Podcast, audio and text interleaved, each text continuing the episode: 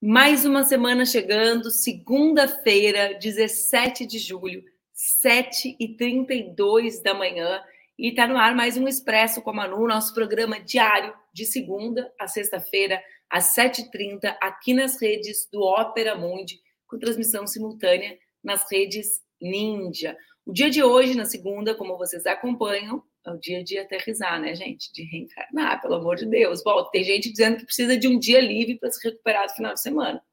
Vamos lá. Para começar a semana, sabendo mais, se informando, nas segundas-feiras, assim como nas sextas, aqui no Expresso, a gente tem sempre uma entrevista especial. A entrevista de hoje, eu tenho certeza que vocês vão gostar e tem relação com o principal assunto do final de semana.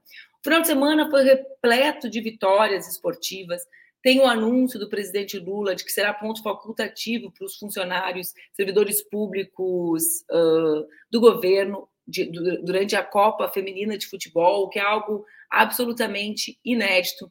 Tem o primeiro ouro da Copa do Mundo de Ginástica Rítmica para o nosso país, tem o presidente Lula na cúpula CELAC, União Europeia em Bruxelas, mas para mim, o principal assunto do final de semana foram os ataques, as agressões, inclusive físicas, sofridas pelo ministro Alexandre de Moraes no aeroporto Fiumicino, em Roma, quando voltava de uma aula na Universidade de Siena, junto com a sua família. O ministro Alexandre, o que, que eu chamei Alexandre de Moraes? Olha, eu que tenho que atacar no meu corpo, né? O ministro Alexandre de Moraes ministro do Supremo Tribunal Federal, foi agredido por três pessoas e o seu filho tomou inclusive um tapa que fez com que perdesse o óculos. Esse assunto é um assunto muito, muito atual e, ao mesmo tempo, já bastante antigo. Por quê? Porque essa violência do bolsonarismo, essa violência que chega agora ao ministro Alexandre de Moraes, é uma violência que já atingiu alguns de nós, e inclusive os nossos filhos, nos últimos sete anos, em todo esse processo de construção uh, do golpe né, contra a presidenta Dilma, de impeachment depois da presidenta Dilma, de prisão do presidente Lula. Nesses últimos anos, todos nós sofremos muita violência, inclusive física. Essa violência é uma violência que precisa ser parada, que precisa ser encarada de frente. Né? Existem alguns corpos que sofreram essa violência e que, inclusive, deixaram o país no último período, como é o caso uh, do ex-deputado Gia Willis, como é o caso de Márcia Tibúria, como é o caso de diversas professoras e professores universitários que, em função de suas pesquisas, sofriam essas ameaças que permanentemente se realizavam em agressões nas ruas, nas esquinas, no supermercado, na escola, nos ambientes que essas pessoas frequentavam. Eu quero manifestar minha solidariedade ao ministro Alexandre de Moraes. Esses episódios despertam em mim as memórias mais tristes que eu desenvolvi ao longo desse último período, em função dos acontecimentos comigo mesmo e com a minha família. E quero dizer para vocês que a entrevista de hoje ela é indiretamente conectada com isso. Na sexta-feira, antes, portanto, do, uh, da agressão ao ministro Alexandre de Moraes, eu entrevistei Isabela Calil, uh, mestre, doutora em antropologia pela Universidade de São Paulo. A Isabela que tem uh, aquele estudo que certamente vocês já ouviram falar, que classificou, né, buscou transformar em perfis uh, os bolsonaristas lá em 2018, identificando os perfis, a maneira como os bolsonaristas se organizam, né, se identificam com o bolsonarismo, e eu tenho uma conversa com ela justamente sobre a possibilidade do bolsonarismo existir sem a figura de Bolsonaro, sem a centralidade de Bolsonaro na condução do processo em função da sua inelegibilidade, ou palavra comprida, né, gente?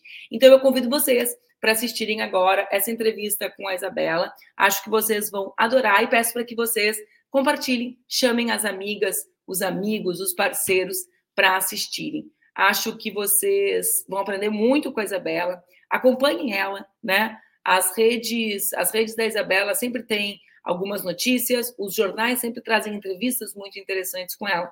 Então tá aí com vocês a nossa entrevistada de hoje, Isabela Calil.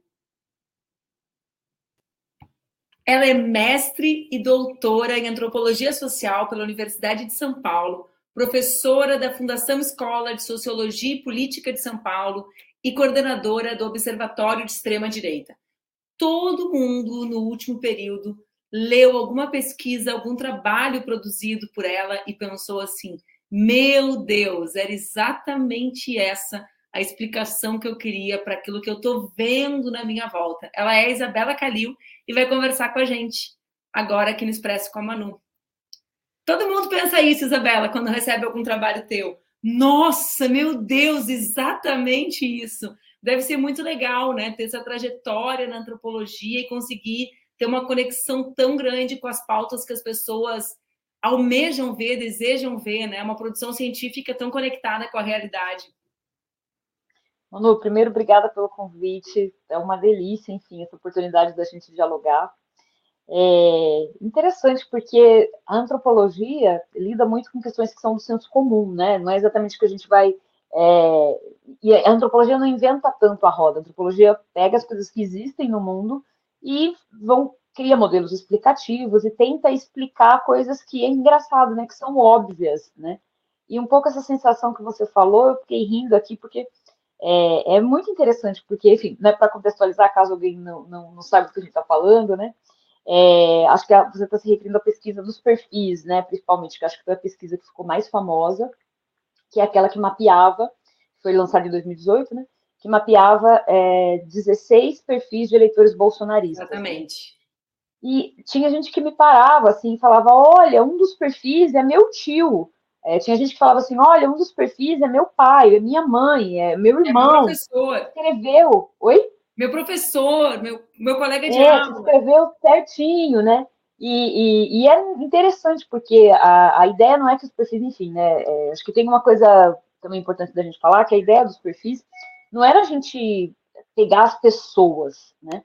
Mas era a gente construir tipos ideais, ou seja, questões que eram abstratas, digamos assim, então a gente dizia assim, mais ou menos, né? Ah, esse tipo de perfil de eleitor tem essas preocupações, esses medos, esses desejos, pensa assim, sabe? Só que é engraçado porque é, e como modelo explicativo é uma caricatura, né? Porque as pessoas são complexas, as pessoas têm muitas complexidades. Mas é interessante como no período eleitoral parecia que as pessoas tinham virado caricaturas de si mesmas, né? Então, a, é, mesmo essas nuances, né? Então, uma pessoa pode se enquadrar em mais de um perfil, né? Mas essas nuances é engraçado porque as pessoas quase que incorporaram personagens, acho que menos em 2022, mas quase que elas incorporavam o personagem, né? Então eu sou, por exemplo, né, o homem opressor. E aí vem um, um, um, conjunto de características e a pessoa performava essa característica quase como se fosse um papel social, né? Então, eu ia te perguntar sobre isso uma questão. Quando a gente fala desses modelos explicativos, desses tipos ideais, em geral, exatamente como tu diz, né? A pessoa ela parece mais com um dos perfis, mas ela tem várias características dos outros. Essa caricatura que tu menciona, ela tem relação com a maneira como a internet se organiza na tua interpretação, ou seja, a maneira como o algoritmo organiza o que a gente acessa, segmentando mais o que a gente consome, pode fazer com que as pessoas tenham se tornado caricaturas delas mesmas, usando a tua expressão? Ou seja, eu sou a mulher feminista e eu passo a receber só conteúdo de feminismo, para não falar do bolsonarismo, né? Mas para falar de uhum. outras, de outros perfis sociais que a gente pode identificar. Uh, para ti tem relação uma coisa com a outra? Tem, Manu, mas eu acho que tem uma coisa, num duplo, digamos assim. Então, eu acho que isso explica uma parte, mas não tudo. Então, de uma maneira assim, resumida. Eu acho que tem um processo que foi o seguinte: é, a política se tornou entretenimento. Então, a política foi convertida em entretenimento, né? Esse é um processo que não é tão novo assim, ele é relativamente, já faz anos que isso vem acontecendo, né? Então, tem um, um, um crescente disso. E aí eu sempre me lembro da é, candidatura, né, da campanha do Tiririca, por exemplo, né? E aí, de novo, não, é, não tem nenhum problema, né, não tem nenhum problema mesmo uma pessoa, e, e, até o caso do Arnold Schwarzenegger, né, que era um ator e depois virou governador, é, não tem um problema a pessoa ter, ou até o João Willis, né, que participou do Big Brother, não é um problema uma pessoa vir do universo do entretenimento e se lançar na política, não tem nenhum problema mesmo. E não é algo não novo, problema. né, até o Reagan no passado, é. Beth Mendes no Brasil, na Constituinte. Exato. Então, assim, não tem problema uma pessoa, por exemplo, performar como um palhaço, né? E ela se candidatar depois a um cargo público. Isso não tem nenhum problema mesmo, não tem nenhum tipo de moralidade, de moralismo, de purismo em relação a isso. No entanto, uma coisa que é relativamente nova, pegando o caso do Tiririca, é o fato de alguém se colocar na política como um palhaço. Então, não é que ele foi um palhaço, ele performa um palhaço profissionalmente em outros lugares. É ele é, trazer essa persona e se comportar como se o. Que ele acho que tem uma trajetória bem interessante que depois ele foi mudando, mas no começo ele tinha uma performance que era quase de tratar o Congresso como um circo, né? Então, que era, ah, você não, não sabe o que um deputado faz? Nem eu. Então, assim, não tem graça isso, né? Não é engraçado você dizer que você está se candidatando a um cargo que você não sabe nem o que é. Mas, resumo da história. Então, já faz alguns anos que a política, ela, isso é um fenômeno global, a política vem se convertendo em um fenômeno de entretenimento. Né? Então, isso acontece. No entanto, acho que no Brasil a gente tinha isso, algumas coisas esporádicas tal, mas o bolsonarismo elevou isso a, a, a digamos assim, limites, né? Que é, inclusive, a, a personificação do Bolsonaro né, na sua campanha, é, inclusive, essa personificação desse personagem, né? Então, desse personagem que aparecia aí sim nas redes sociais, até tinha aquela coisa de lacrar, aparecia com aqueles óculos. Então, esse, ou então ele travestido de personagem da Marvel, de anime, de HQ, etc. O que acabou acontecendo é que eu acho que tem um fenômeno duplo. Um, a política se converteu em entretenimento e isso não é bom. Não é bom. É bom que a política se amplie a possibilidade de novos corpos na política, que se democratize o acesso, que você tenha é, pessoas diferentes participando da política, que não, não, digamos assim, a ideia de que existe um político profissional, um homem, um homem mais velho, rico, que se formou em direito, né, um doutor. Não, eu acho que tem Ou com uma única linguagem, né? É. Então, assim, tem que ter, é, é, digamos, a, a, política precisa mudar, né, institucionalmente. No entanto, então não é que tem que ficar na mão de políticos profissionais, não é isso. Mas a política ter se convertido em entretenimento é muito ruim. Por que, que ela é ruim? Porque se você transporta a lógica do entretenimento para a política, então você não tem adversários políticos, você tem inimigos. Então você não vai concorrer com o adversário, você vai aniquilar o adversário. E você vai fazer fofoca, você vai construir um personagem, você vai mobilizar afetos como ódio, por exemplo, né? Então você vai torcer para alguém, independentemente do que essa pessoa faça. Então, eu acho que essa conversão da política em entretenimento explica metade, digamos assim. A outra metade tem a ver com as redes que você colocou, que é, acho que a tua resposta já, já mata a questão, que é a seguinte, é, você vai cada vez mais, de alguma maneira, performando esse personagem, e junto com o entretenimento, quer dizer, não é que as pessoas se transformarem em caricatura de si, ou essas caricaturas desses é, perfis, né, é, só por pela eleição, elas fizeram isso por diversão, elas fizeram isso porque é engraçado. Então, por exemplo, jovens é, que hoje já perdeu a graça, ainda bem, né? Mas jovens, por exemplo, fazendo sinal de arma com as mãos. É, eu, eu, participei de muitos, enfim, né, etnograficamente fiz muito trabalho de campo, ainda faço, e eu participei de muitos eventos em que a gente olhava e via, assim, jovens, pessoas muito jovens, algumas até sem ainda idade para votar, performando isso e achando engraçado e se divertindo, né? Então, eu acho que as duas coisas acontecem. A política ter se transformado em entretenimento e também a forma como a gente vai construindo esses interesses e essas comunidades de interesses a partir dessas figuras quase que caricaturais. Tem um tema que é um tema, digamos que claro, do campo da especulação, né, a partir do, do teu trabalho etnográfico, porque a gente não está no futuro, a gente está no presente, mas que é sobre o futuro, que talvez seja um dos temas mais relevantes para a reflexão de quem defende a democracia, né? Quando o nome das, da a ascensão da extrema direita no Brasil passa a se chamar bolsonarismo, muitos acham que o bolsonarismo é apenas um movimento coordenado, conduzido por Bolsonaro, né? Outros acham que, bom, uh, Bolsonaro é uma consequência de um processo mais largo e que, portanto, é possível imaginar um futuro da extrema-direita ou do bolsonarismo, como se convencionou chamar, sem a presença protagonista dele, ou mesmo com ele sendo descartado, digamos, né? Uh, colocado no lixo pelos setores que apoiam ele por alguma falha moral, como o filho está num jogo da seleção brasileira em um país, enquanto as pessoas estavam lutando no 8 de janeiro. Tu tem um trabalho de campo, né, um pouco sobre o bolsonarismo nesse momento, sobre como o bolsonarismo prescinde Bolsonaro.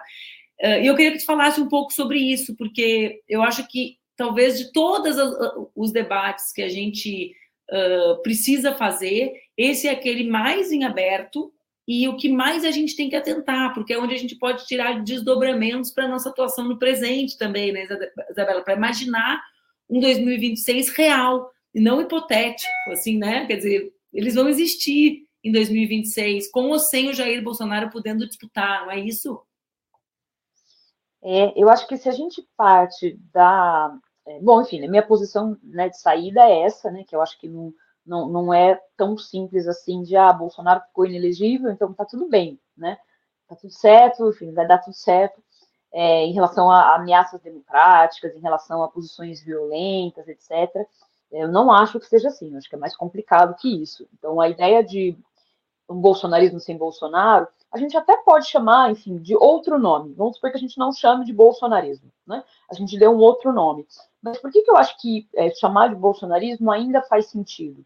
Pelo seguinte, é, Bolsonaro ele não fez nada, digamos assim, novo no sentido de trazer demandas, é, elementos, agendas que fossem completamente novas. Aliás, é muito interessante porque é, o Bolsonaro é um homem mais velho, né? Pensando na campanha de 2018, 2022, um homem mais velho que defende ideias velhas, né? Porque, enfim, defende volta da ditadura, uma coisa assim, né? Um apego a um passado que nem, na verdade, existiu de fato, né? Mas essa coisa fantasiosa de um momento em que os homens tinham um lugar na, na, na família, eram respeitados, etc, etc. Então, no final das contas, Bolsonaro traz uma agenda velha, né? Uma agenda desgastada mas ele conseguiu, pela via do entretenimento, construir uma roupagem jovem. Por isso que muitos jovens aderiram ao bolsonarismo, porque ainda que as ideias fossem bem velhas, né, bem desgastadas, a, a, a casca, a imagem é de uma coisa relativamente nova. Mas são interesses antigos, né? Então são velhas, novas roupas para interesses antigos.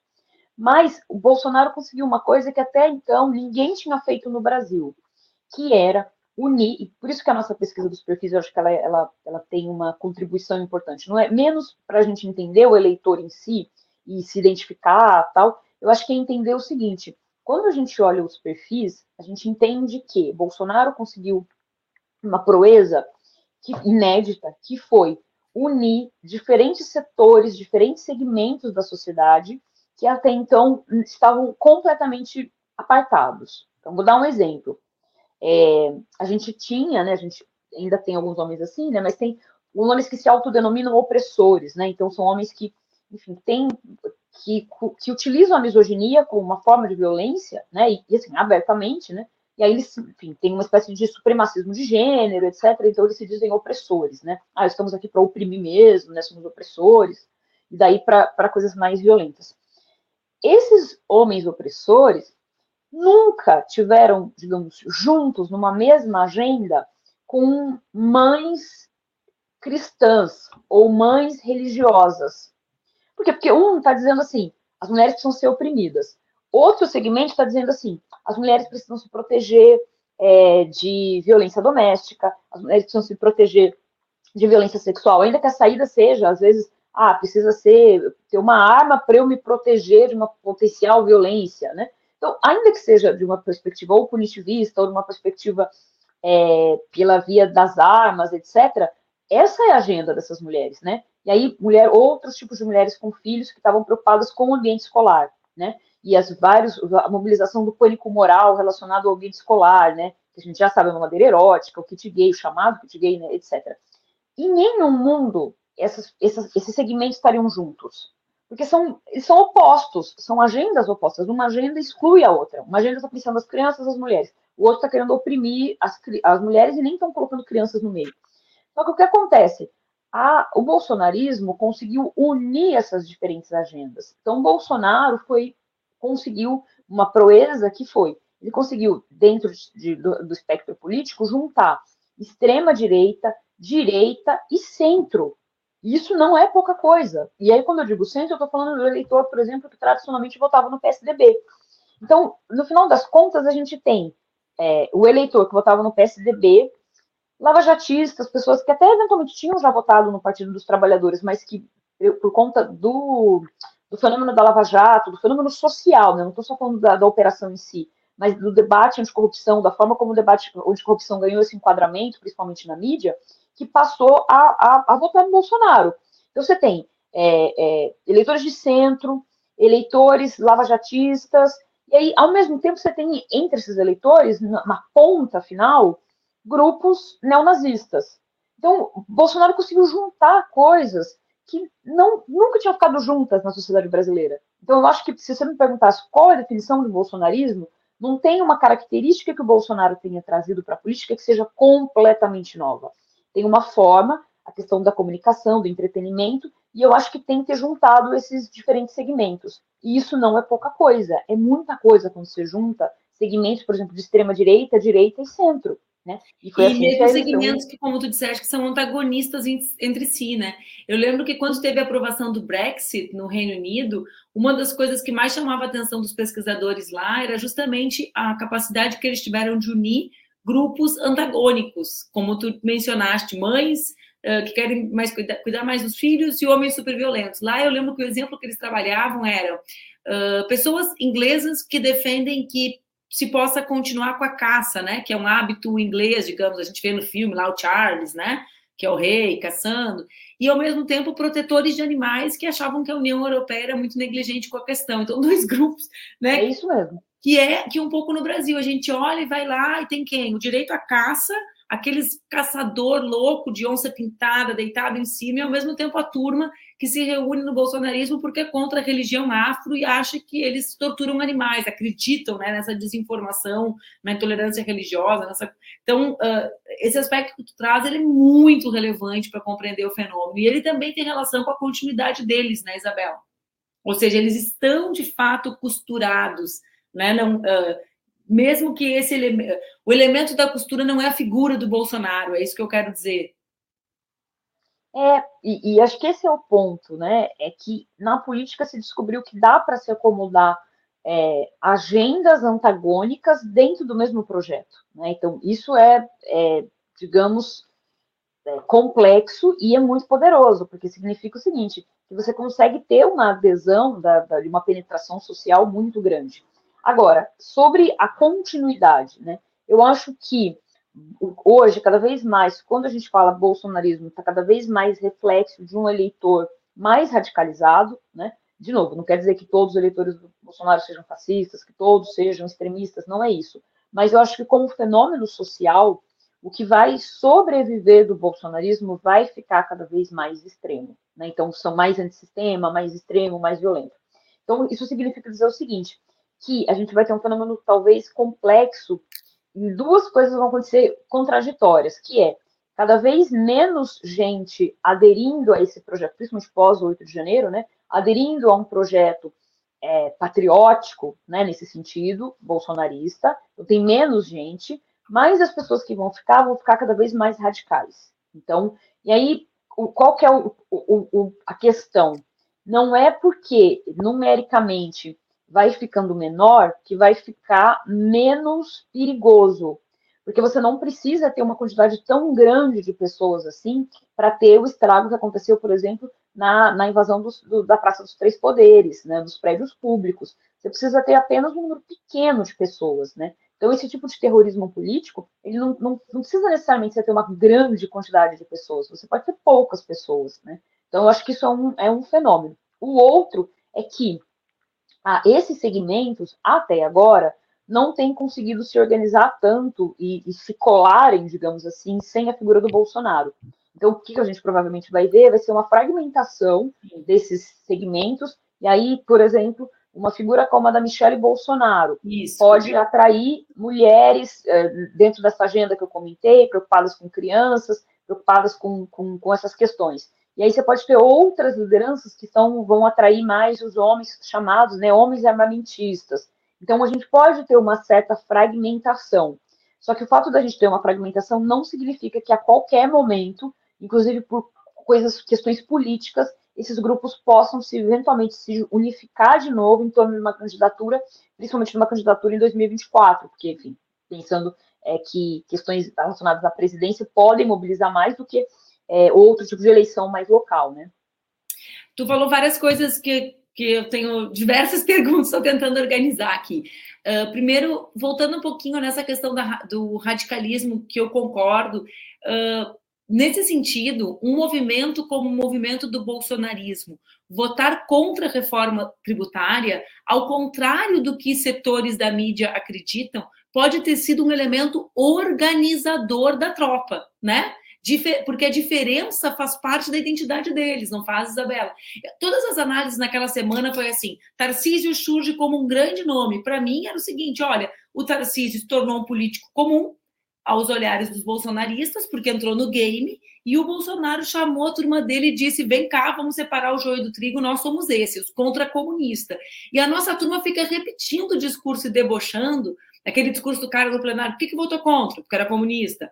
Quando aquilo, na minha interpretação, reorganiza numa velocidade muito rápida, mesmo que em menor volume, como tu diz, a tropa deles, não é isso? É, eu, eu acho também, eu acho que tem uma coisa que é a seguinte, é, do ponto de vista político, né, eu acho que o Tarcísio foi hábil, né, conseguiu, e do ponto de vista da construção da sua trajetória política, da sua carreira política, eu acho que ele fez um, um, um movimento, digamos assim, que foi muito hábil, né?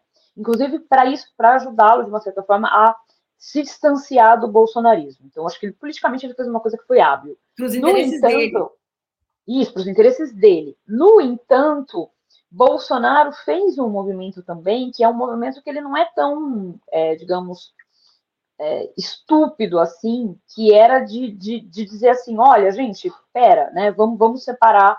Vou usar um, um termo que talvez Bolsonaro seja muito caro ao Bolsonaro, né? Mas que seria uma coisa assim, vamos separar os homens, né?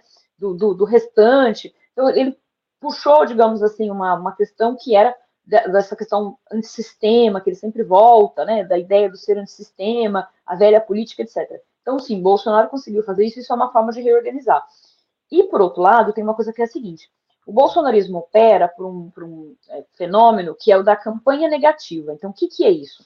E aí, isso é uma, uma, uma, coisa que tem a ver, inclusive, com assessores do Trump, né? Um, um, assessor famoso do Trump começou a falar sobre isso, sobre como é que eles produziam uma campanha negativa. O que, que é campanha negativa? A campanha negativa é a seguinte: eu não proponho nada, eu só me oponho a tudo. Por quê? Porque eles acreditam, e isso em parte faz sentido, de que as pessoas se votam não a favor alguma coisa, mas que elas votam contra. E quando elas votam contra, é mais fácil ter o apoio dessas pessoas. Esse apoio ele é mais, digamos, substantivo do que você votar a favor, porque mobiliza ódio, mobiliza repulsa, né? Enfim, e aí tem a ver também com essa lógica do entretenimento. A ideia de que você tem uma campanha negativa, a campanha nunca acaba, né? Ela está sempre em processo e ela é uma campanha negativa, ela é a única forma que, que Bolsonaro consegue operar. Né? Mesmo que ele quisesse fazer uma coisa diferente, ele não conseguiria, porque ele teria que propor alguma coisa. E o Bolsonaro, a gente sabe pela experiência é, dele, né, no, no poder, que, que, ele não é muito bom em propor coisas, ele é bom em se opor às coisas que foram propostas por terceiros. Então, ele é contra, né?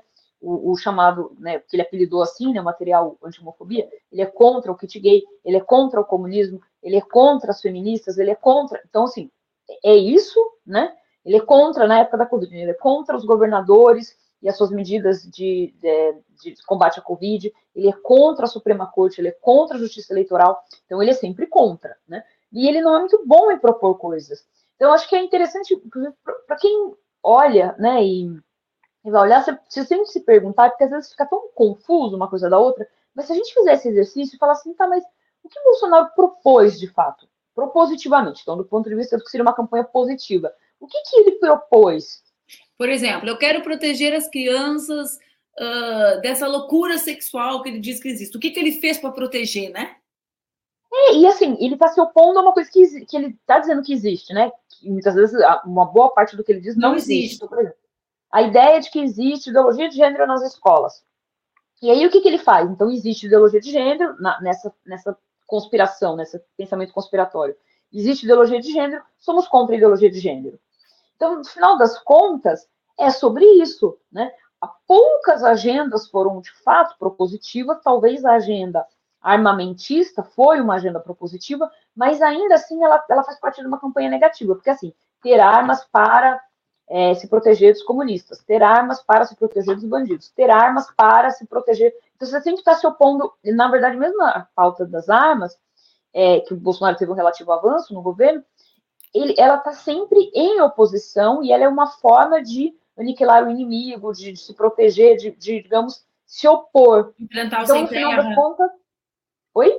É uma forma de armar para enfrentar o sem terra, para enfrentar o bandido, Isso. né? Ela então, representa digamos, a execução de um plano que tem relação com vários planos negativos. Né? A, a, a, esquerda defende direitos humanos, a arma é contra direitos humanos. Exato. Então, no final das contas, é isso. Então, o Bolsonaro não sabe muito, ele não tem, é, é, digamos, muita capacidade de ser propositivo. Então, ele não conseguiria propor. O que, que ele vai propor? Vai propor um projeto de lei diferente né, do que passou? Vai propor diálogo para poder chegar num consenso? Não, ele só pode se opor. Então, isso é o, a forma como o Bolsonaro opera. E eu acho muito difícil imaginar que ele conseguiria fazer algo diferente disso naquelas circunstâncias. Tu disseste agora há pouquinho, Isabela, que a. Eu nem sei se eu fiquei todo o tempo no ar, porque simplesmente tu vai até rir. Sabe o que abriu aqui no meu computador do nada? O Teams, o nosso grupo do, do GT de ódio, que nunca funciona aquela plataforma. Ela abriu aqui no meio, por isso que eu fiz um olho. Falei, como é que aconteceu isso aqui no meu computador? Mas uh, tem, e tem a ver com os debates que a gente fez durante o GT, essa minha pergunta. Lá atrás, na nossa conversa, tu disseste que o bolsonarismo mobiliza os afetos, né? que mobiliza uh, os afetos nesse sentido de uma categoria mais próxima da psicanálise, né? Então, da ideia de diversos sentimentos, né? De, de impactar uh, emocionalmente pessoas positiva e negativamente. Então, o ódio como um afeto, né? Não como um gostar. Afeto nesse sentido de afetar, né? Não de, dessa palavra do senso comum, como o conceito, não a palavra do senso comum. Uh, mas por que, que eu estou trazendo isso? Porque à medida que afeta, que afeta os afetos ou que impacta os afetos, os afetos, o bolsonarismo ele é mais sonhático do que a gente consegue ser. Ele traz essa dimensão mais da ideia de um outro mundo do que a gente consegue apresentar, mesmo que seja um outro mundo da negatividade, ou seja, um mundo em que eu tenho o direito de ser o homem que eu quero ser, um mundo em que as mulheres não me dizem não, para a gente trabalhar com, a ideia, com um pouco dos incels, né, ou dos, uh, dos homens que odeiam as mulheres. Então, um mundo em que as mulheres respeitem entendam que um homem como eu tem o valor. Então, tu consegue enxergar uma perspectiva de um sonho maior a ser perseguido por eles a partir dessa dinâmica dos afetos? Olha, com muita dor no coração, eu não queria dar essa resposta, mas eu acho que sim. E aí eu vou, vou dizer, inclusive, uma coisa que aconteceu é, durante a campanha de 2022. Né? Durante a campanha de 2022, em um dado momento, é, o Lula, como candidato, comece, falava muito, né? Ah, no, no, no, dos meus governos anteriores, né? Então, incluindo até o, o período da Dilma. Então, ele dizia assim: é, nós fizemos isso, como se fosse algo do tipo: nós vamos pegar no passado uma coisa que nós fizemos e isso vai que racionalmente é o corretíssimo, né? Por que, que você vota em alguém que já foi presidente? Porque você supõe, você acredita que aquela gestão foi boa e você quer que ela se repita, né? Então, assim, do ponto de vista racional, tá certíssimo, faz todo o sentido, né? Então, você diz, bom, eu fiz isso, e aí, então, com continuidade, ou então mostrando que eu consigo fazer, eu vou dar continuidade, eu vou fazer isso. Né? Só que quando pensando assim, da perspectiva da onde eu estava olhando a campanha, eu olhava e dizia assim: isso não dá certo, isso não é uma boa estratégia. Por quê? Porque as pessoas elas são movidas pelo futuro. Então, o passado, e aí é, tem uma coisa muito interessante, que é uma pesquisa que eu participei, foi, foi feita pela Perseu Abramo, em que a gente ouvia eleitores bolsonaristas, lulistas e, e, e não polarizados. E era muito interessante, porque as entrevistas eram entrevistas em profundidades, longuíssimas, a gente ia perguntando muitas coisas. Em um dado momento, a gente perguntava se a pessoa tinha uma percepção de como é que era o passado, né? A melhoria de vida, melhorou ou não. E basicamente, né? E aí era o período, a gente, as pessoas estavam na pandemia, era aquele período da alta do preço de alimentos, inflação, então a vida estava muito difícil. E aí todo mundo tinha uma percepção de que no passado era melhor. E aí, e aí as pessoas diziam assim, quando a gente perguntava, e quando é que começou a piorar? a pessoa falava assim: ah, eu não sei, é por volta do falando de 2016, 2017, e a gente perguntava, e o que, que você acha que aconteceu? Ela falou, eu não lembro. E aí, ou ela dizia alguma coisa que tinha a ver com, ou, ah, eu acho que eu mudei porque eu estava no trabalho e aconteceu isso, etc, etc. Então as pessoas tinham uma. uma e, e, a mesma coisa em relação ao período Lula, porque a gente estava falando com eleitores de baixa renda. Então, quando a gente perguntava, e quando é que a sua vida melhorou? Ah, a minha vida melhorou nesse período, era período de, de políticas públicas, período de mudanças né, significativas de combate à pobreza, à desigualdade. E nunca era não era convertido em políticas públicas. Não é como se as pessoas fizessem parte de um processo social mais amplo e que viram condições de melhoria de vida melhorar, que a taxa de desemprego cair. Não, era sempre uma coisa assim. Eu fiz algo que foi bom e aí a vida melhorou. Eu fiz algo que foi ruim e a vida piorou. Então, no final das contas, eu acho que as pessoas têm muita dificuldade porque é, é muito complexo a gente acompanhar a política, é muito complexo, requer assim um grau de dedicação, e eu não estou nem dizendo que, que de, digamos assim, que tem gente que não consegue acompanhar porque é menos inteligente. Não, é que existe um grau de empenho para a gente conseguir acompanhar a política, né? Bom, estou falando com você, né? Não preciso nem, nem falar mais. Que ele não é qualquer pessoa que está trabalhando que consegue fazer, né? Ainda que no nosso caso a gente também trabalha com política, mas pessoa que está trabalhando em outras coisas que não no mundo da política tem muita dificuldade, a pessoa tem que acordar cedo, dormir tarde, tem muita coisa para fazer para dar conta da vida nesse processo precário que a gente vive, e aí ela, ela não consegue ligar tanto uma coisa com a outra. Então, para resumir, eu acho que tem uma coisa que é a seguinte: as pessoas elas têm, mesmo quando elas conseguem olhar para o passado, elas têm dificuldade de conectar a sua condição de vida em relação ao mundo social mais amplo. Então, é sobre o futuro. A gente ganha as coisas, ganha essas disputas dos corações e das mentes pelo futuro. E aí, nesse caso, existem, é, mesmo que seja um futuro, né, esse futuro completamente fantasioso, né, ele é um futuro. Então, é melhor para o eleitor, ele se apega mais a um futuro que seja, mesmo que pouco crível, do que alguém que não ofereça uma proposta de futuro. Tava, fiquei te ouvindo e fiquei pensando de novo em várias coisas e o nosso horário está perto do fim, assim, mas eu, eu fiquei pensando sobre esse futuro, né? E sobre o lugar da violência e do ódio nesse futuro, né? Ele é um futuro que não não cabe em todos os corpos, mas essas pessoas conseguem não. enxergar que os seus corpos cabem. E isso tem relação também com a crise econômica. Eu acho que tu vai trazer esse elemento da não identificação das pessoas com a política.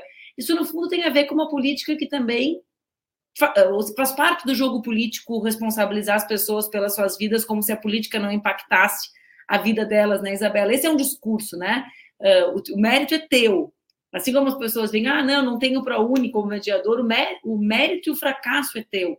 O, o ProUni é mérito teu, mas o desemprego é culpa tua. Né? É como se, como se existisse uma despolitização da política na palavra pregada cotidianamente. Então, a última coisinha mesmo, para não ser desleal contigo, é uh, esse futuro desleal, porque o tempo para mim é uma coisa séria, né, gente? Principalmente o tempo, assim, a mulher está pesquisando, tem filho, eu digo é meia hora, é meia hora. Sexta-feira a gente está gravando a entrevista. Não, não pra... Eu posso ficar um pouquinho mais, Manu, eu posso ficar um pouquinho tá. mais.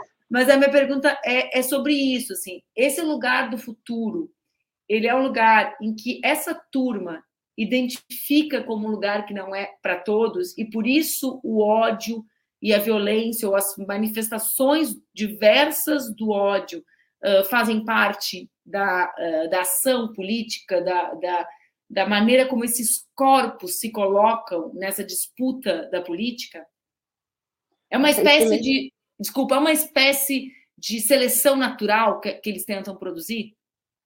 Nossa, excelente pergunta, excelente pergunta. Inclusive, isso responde é, algumas pessoas, agora nem tanto, né, mas algumas pessoas às vezes me perguntavam, assim, falavam, nossa, mas do jeito que você fala, você está dizendo que é como se houvesse um, um, digamos assim, como se eu estivesse adotando, né, é, menos em textos, mas mais em entrevistas ou conversas informais, como se eu estivesse adotando uma postura que é o seguinte, é errado ser bolsonarista, é, ou algo assim. E aí eu sempre respondia da seguinte forma, primeiro, né, é, faz parte da democracia a gente ter esquerda e direita, a gente ter posições diferentes e a pluralidade. O que não pode ter são posições antidemocráticas. Então, qual que é a questão? Primeiro, o bolsonarismo se pauta muito em posições antidemocráticas. Então, isso já é um sinal de alerta. Então, isso é uma coisa que. É, é, uma coisa é o jogo jogado, outra coisa é quando você, enfim, não cumpre as regras que estão combinadas socialmente. Né? Então, acho que isso é um ponto. O outro, e aí tem a ver com o seguinte: para algumas camadas da população, o projeto bolsonarista ele é bom, ele as beneficia. Né? Então, para camadas, por exemplo, que, digamos assim, principalmente ultraliberais, né? Então, pessoas que são ultraliberais e que acham que não tem que ter é, intervenção do Estado em políticas de é, enfrentamento à desigualdade ou qualquer política pública, ou pessoas que vão além, né? Anarcocapitalistas, etc, etc. Talvez, e muito provável, para essas pessoas, seja um projeto bom para os interesses delas. Agora, o que eu acho cruel, eu acho uma coisa assim, é de uma crueldade imensa, é pessoas que dependem de políticas públicas, pessoas que precisam da proteção do Estado, votarem, às vezes de maneira enganada, porque elas acham que elas estão votando num projeto que há espaço para elas, quando claramente não há. Então, eu acho que isso é muito cruel, porque é, basicamente é, enfim, é uma é, é dizer para as pessoas basicamente o seguinte: olha, nós vamos. Isso aconteceu no bolsonarismo, né? É, a ideia de que é, o bolsonarismo trazia as chamadas pautas morais, etc., colocava questões religiosas, questões sobre moralidades, antigênero, etc., etc., as pessoas votavam nisso, mas, ao mesmo tempo, acabavam votando num projeto político e uma noção de Estado que era uma noção que, que prejudica essas pessoas, então, no final das contas, e aí eu tenho uma imagem que eu acho bem interessante para discutir isso, que é a imagem do cavalo de Troia, né? Que é por fora é antigênero, por fora é proteção das crianças, e por dentro é um projeto ultraliberal. Então, no final das contas, isso é muito cruel, porque as pessoas estão supondo, principalmente pessoas mais vulneráveis, que votaram no bolsonarismo, elas estão supondo que no futuro haverá há um projeto, há um lugar construído e que há espaço para elas. Mas não há.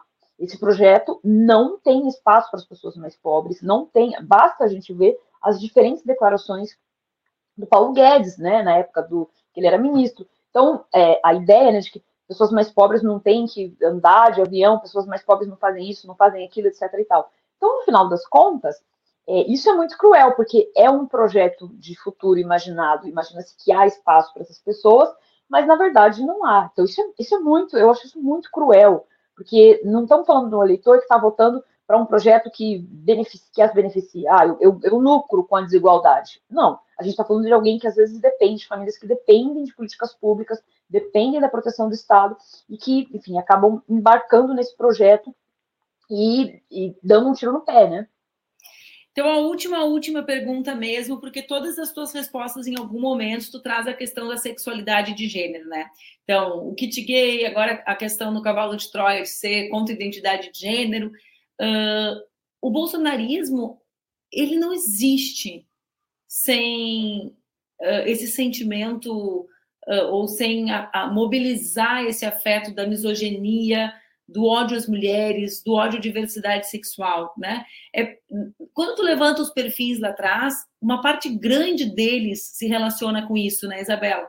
Uh, tem como a gente imaginar? Eu, eu, falo isso porque essa é uma polêmica na esquerda, né? Então, por exemplo, uh, existe uma, uma eleição significativa de mulheres na política. Quando eu me elegi a primeira vez, há 19 anos, eu era a única mulher jovem da política em todo o território nacional né? Uh, imagina, eu tinha 22 anos e não tinha ninguém. Agora a gente tem uma certa explosão, né? Pode não ser do tamanho que a gente quer, mas tem. A bancada feminina é absolutamente nova. A gente olha nas assembleias, nas câmaras de vereadores, a presença de negros e de negras, os mandatos coletivos. Então, tem uma transformação acontecendo do lado daqui, né? Do lado da, dos, dos democratas, dos progressistas.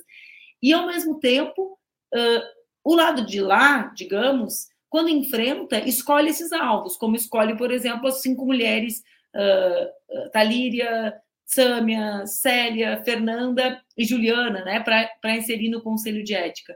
Eles, com, existe bolsonarismo sem o ódio às mulheres e sem essa questão da sexualidade no centro da atuação? Eu acho que não. Eu tenho assim, eu estou cada vez mais convencida e, e esse antigênero ele vai mudando, né? Não significa que ele seja sempre igual mas eu tô convencida que não, e me lembra até uma coisa que aconteceu um caos que eu vou contar, que eu estava em um determinado evento, e aí eu trabalho com questões, né, sobre, na verdade eu pesquiso antigênero, né, e aí é, eu estava num, num, dado evento para discutir essas questões, essas temáticas, e alguém me perguntou, falou, ah, você pesquisa gênero? Eu achei que você pesquisasse política. E aquilo me deixou, assim, perplexa, né, porque em que mundo, né, você tem uma separação entre uma coisa e outra, né?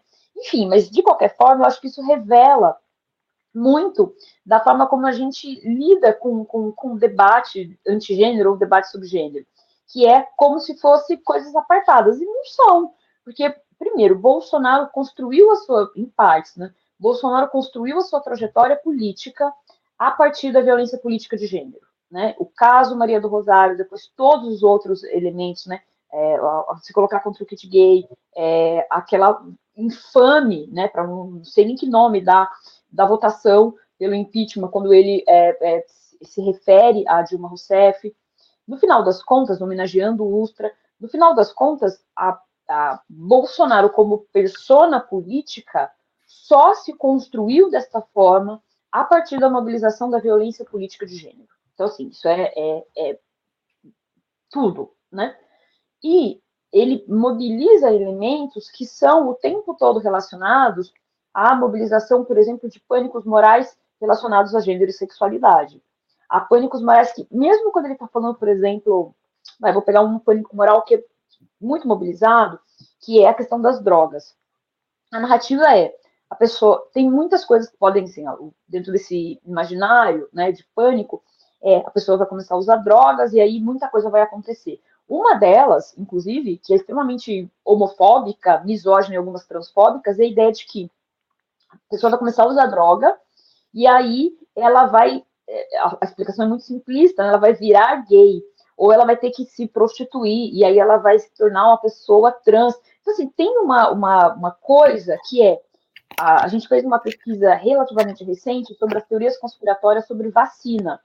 Manuela, basicamente, vai e volta as teorias conspiratórias sobre vacinas têm um fundo de mobilização de pânico moral relacionado a gênero e sexualidade. Né? Então, é, eu acho que tem uma fórmula que, que, que a extrema-direita descobriu que é isso mobiliza as pessoas. Né?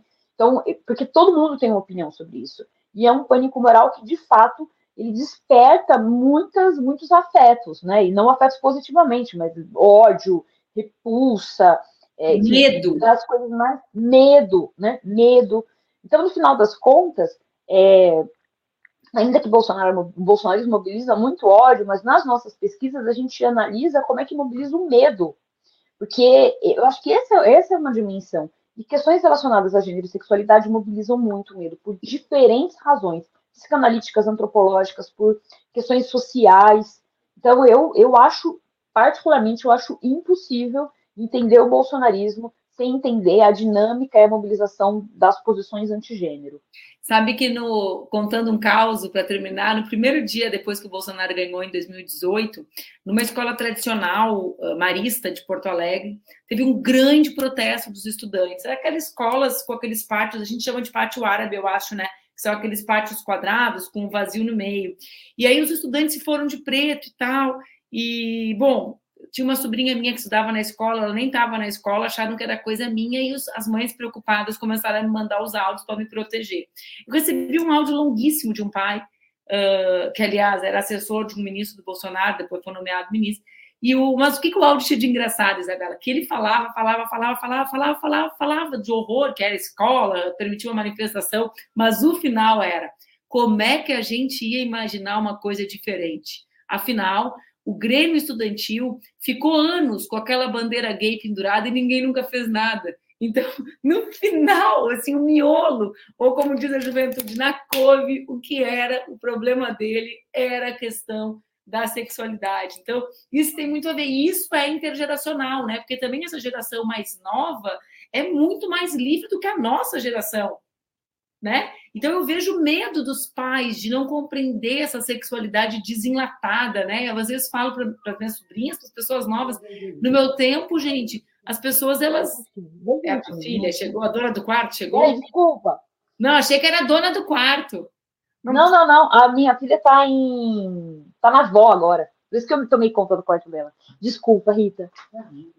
Tá, ó, tá tudo, tá tudo certo aqui. Cada dia aparece o filho de uma no programa, porque eu basicamente entrevisto mulheres que são mães. Então, então, mas tem a ver com isso no final das contas também, né, Isabela? Com esse medo que existe em pais, sobretudo pais, homens, uh, com uma sexualidade reinventada, vivida de maneira mais livre por uma geração de jovens. Também disso decorre muito dos conflitos familiares que a gente vê, né? Acesso, ao, acesso à universidade de, como primeira pessoa da família e tudo que o ambiente da universidade proporciona de conhecimento, de liberdade, os choques uh, que isso também promove. Tem muito dessa dimensão humana, né? Da, da, da convivência entre pessoas e o medo da bandeira eh, da bandeira gay, da, da bandeira LGBTQIA+, daquele pai da escola marista, né? Tudo se resume a isso, né? No final, sim. Ó, eu quero te agradecer muito. Eu e várias, né, várias de nós somos muito fãs e muito agradecidos pelo teu trabalho. Eu acho que o teu trabalho é a maior prova de como a academia pode produzir eh, respostas para os grandes desafios do, do, do nosso país nos apontando caminhos né, para compreender. Então, eu quero te agradecer mesmo pela tua dedicação no último período, pelo teu trabalho tão bonito como antropóloga. Quando eu entrei nas ciências sociais, eu ficava buscando mulheres antropólogas que trabalhassem com temas que eu achasse massa, assim, né? Porque eu achava a etnografia a coisa mais legal de todas. E cada vez mais nós temos mulheres antropólogas brilhando, né? Com temas tão relevantes. Então, obrigada mesmo, foi para mim uma alegria conversar contigo. Manu, obrigada, é sempre um prazer falar com você, né? Enfim, para quem a gente acabou falando pouco do GT, né? Mas você era uma figura que a gente já falava em algumas situações, eu acompanhei o seu trabalho, uma admiração enorme, mas eu acho que a experiência da gente poder ter é, trabalhado juntas, né, do GT, de combate de ódio ao extremismo, e você conduzindo o GT, né, presidindo o GT foi, foi uma experiência fantástica, assim, acho que para mim foi um ganho enorme. Então é, é sempre ótimo falar contigo e, e eu não sei nem como dizer, né? Acho que da, da tua da relevância da tua atuação, mesmo que você disse para mim na academia, eu vou dizer da sua atuação política, né? Então, enfim, é, é sempre Obrigada. ótimo falar contigo.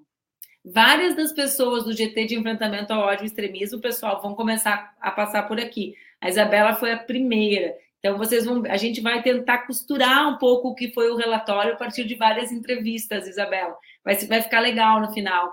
Um beijo bem Nossa, grande, viu? Um beijo. Obrigada. Fica bem. Essa foi a entrevista com a Isabela Calil, uma das maiores, mais legais antropólogas do nosso país, que tem nos ajudado tanto a entender o que é o bolsonarismo, como se organizam, quem são as e os bolsonaristas, não para pensar no passado, né? A gente aqui pensa no passado para destrinchar o que o futuro nos reserva e tentar garantir que o futuro seja de democracia e de liberdade e de direitos para mais pessoas, né? Um beijo, boa segunda, a gente se encontra amanhã na terça, às 7h30, aqui no Expresso com a Manu.